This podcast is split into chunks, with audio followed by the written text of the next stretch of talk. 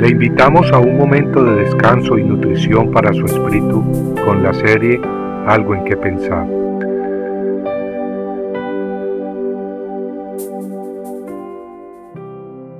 ¿De quiénes son las heridas sin causa? ¿De quién son los ayes? ¿De quién las tristezas? ¿De quién las contiendas? ¿De quién las quejas? ¿De quién las heridas sin causa?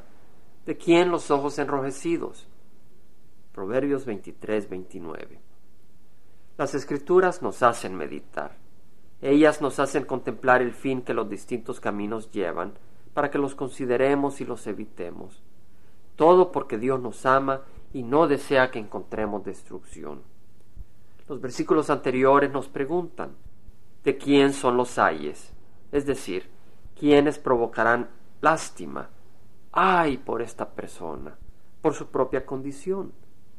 ¿De quién las tristezas? Es decir, ¿quiénes cosechan tristezas debido al camino que llevan? ¿De quién las heridas sin causa? Pregunta el autor del libro de Proverbios. Es decir, ¿quién recibe sufrimientos y golpes innecesariamente? En este mundo es imposible no recibir heridas y golpes, pero recibir golpes innecesarios, eso sí que es una tontería.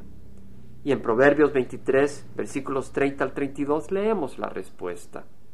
De los que se demoran mucho con el vino, de los que van en busca de vinos mezclados. No mires al vino cuando rojea, cuando resplandece en la copa. Entra suavemente, pero al final como serpiente muerde y como víbora pica. Tus ojos verán cosas extrañas y tu corazón proferirá perversidades, y serás como el que se acuesta en medio del mar, o como el que se acuesta en lo alto de un mástil.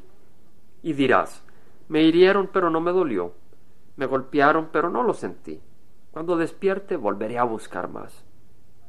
Vemos pues la destrucción innecesaria de aquellos que se dejan arrastrar por ese vino rojo y resplandeciente, ese vino apetecedor que exhibe su aroma y apetece a su bebedor. Las escrituras dicen que entra suavemente, pero como una serpiente morderá fatalmente a sus víctimas. Y así como el vino otras cosas del mundo, situaciones que no agradan a Dios, son capaces de atraernos. Tal vez sea dinero, o tal vez fama y poder, o tal vez alguna mujer para ti, hombre casado, o tal vez un joven que te invita a fornicar a ti, jovencita. Así como el vino se enseñorea en su rojo color y profundo aroma, llamando a sus víctimas desde su copa de cristal, así esa situación de pecado se pasea tentadoramente ante tus ojos, pero al igual que el vino y las drogas te acabarán por destruir.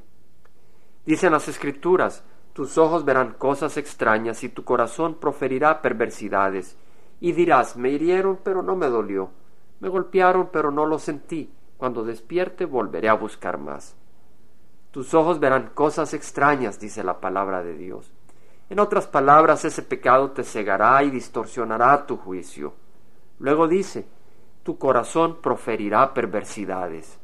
Es decir, tu corazón quedará atrapado y hundido en la maldad.